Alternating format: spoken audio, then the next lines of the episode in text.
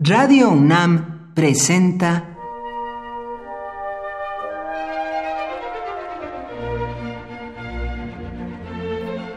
Cuaderno de los Espíritus y de las Pinturas por Otto Cázares.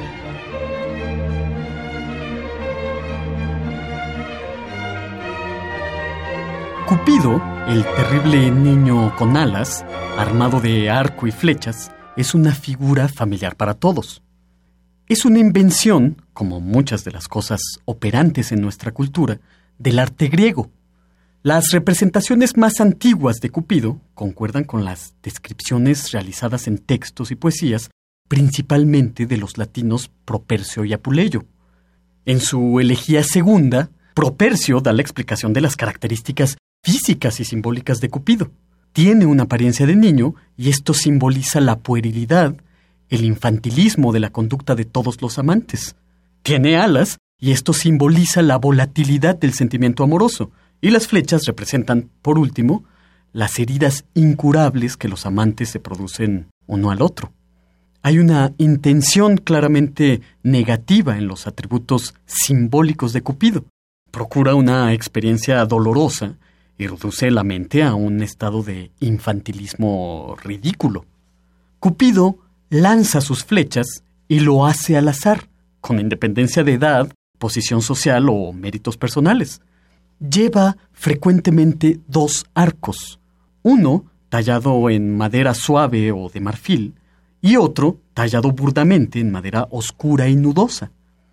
Cada uno de estos arcos lleva flechas de acuerdo a su naturaleza, flechas con punta de oro para despertar el amor, flechas con puntas negras, de plomo, para extinguirlo.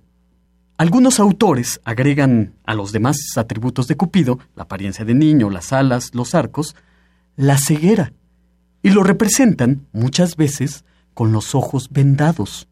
Esto es una alusión irónica a la falta de juicio, al desacierto a la hora de elegir amores.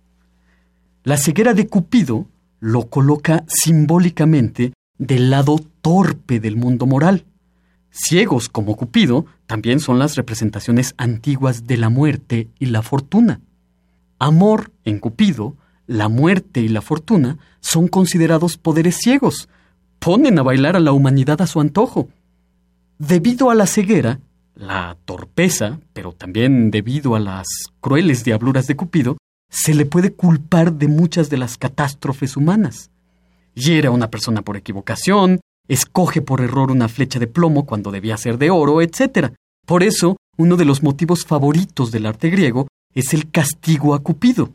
Aparece en pinturas o esculturas el terrible niño encadenado a un árbol o a una columna, o bien aparece su madre, que es Venus, azotándolo con una fusta.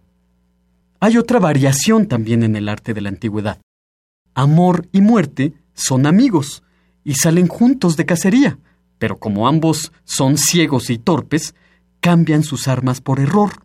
Cupido toma la hoz y la muerte toma el arco y las flechas. De este modo, por esta confusión, los viejos terminan enamorados y los jóvenes son condenados a morir. Ay, Cupido, qué mala reputación te has hecho. De ti, dijo Petrarca, y con esto te abandono, amor que es Cupido, nació del ocio y la lascivia humana. Se nutre de dulces pensamientos. Muerte dio a algunos y a otros los rige con duras, duras leyes. Por hoy, Otto Cázares cierra el cuaderno de los espíritus y de las pinturas.